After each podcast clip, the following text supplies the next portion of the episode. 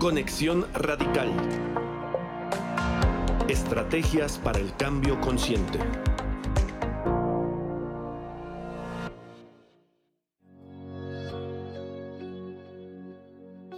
Hay tres etapas mayores en el proceso de crecimiento y construcción de una nueva vida. Germinar, asimilar y completar. Cada proceso creativo ocurre dentro de este ciclo y siempre en la misma secuencia. El ciclo del proceso creativo es tan natural y orgánico como el ciclo del nacimiento humano y consta de las mismas etapas.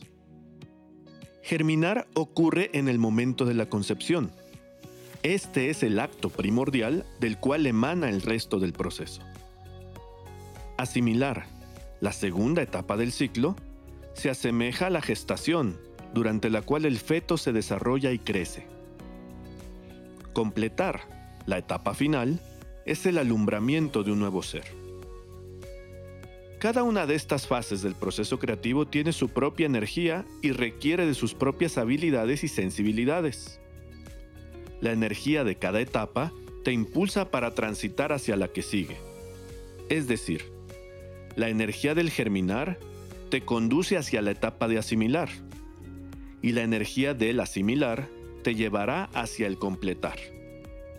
Esto funciona de manera cíclica, de tal manera que la energía del completar te conduce hacia un nuevo germinar. La energía del germinar es muy especial. Es la energía característica de cada nuevo comienzo. En palabras del compositor musical Robert Sessions, es el impulso que pone a la creación en movimiento. Desafortunadamente, muchas de las aproximaciones de las disciplinas asociadas con el desarrollo del potencial humano se centran solamente en esta etapa. Aunque esta fase es poderosa en el proceso creativo, por sí misma no es suficiente para generar resultados reales, pues se trata solamente del primer paso. La energía del asimilar es crucial.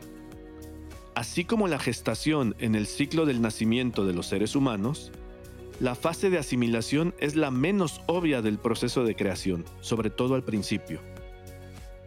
Durante esta fase, el resultado va creciendo orgánicamente, de adentro hacia afuera, y atrayendo nuestros recursos internos conforme vamos tomando acción interna y externamente.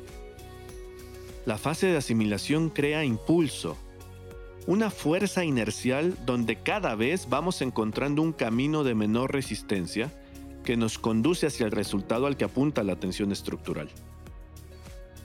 La energía del completar tiene que ver con recoger los frutos de nuestro accionar, finalizar, aprender a vivir con nuestra creación. Pocas personas han alcanzado la maestría en esta fase.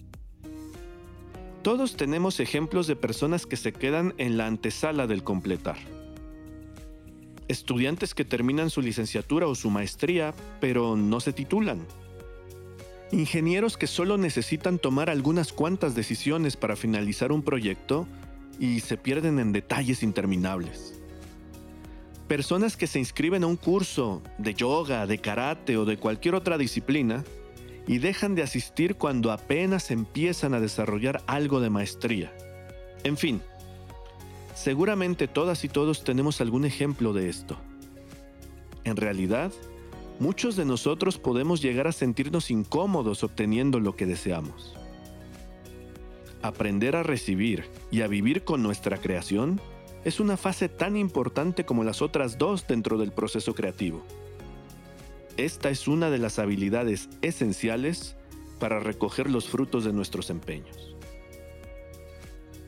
Durante los próximos días, comenzaremos a explorar detalladamente cada una de estas fases.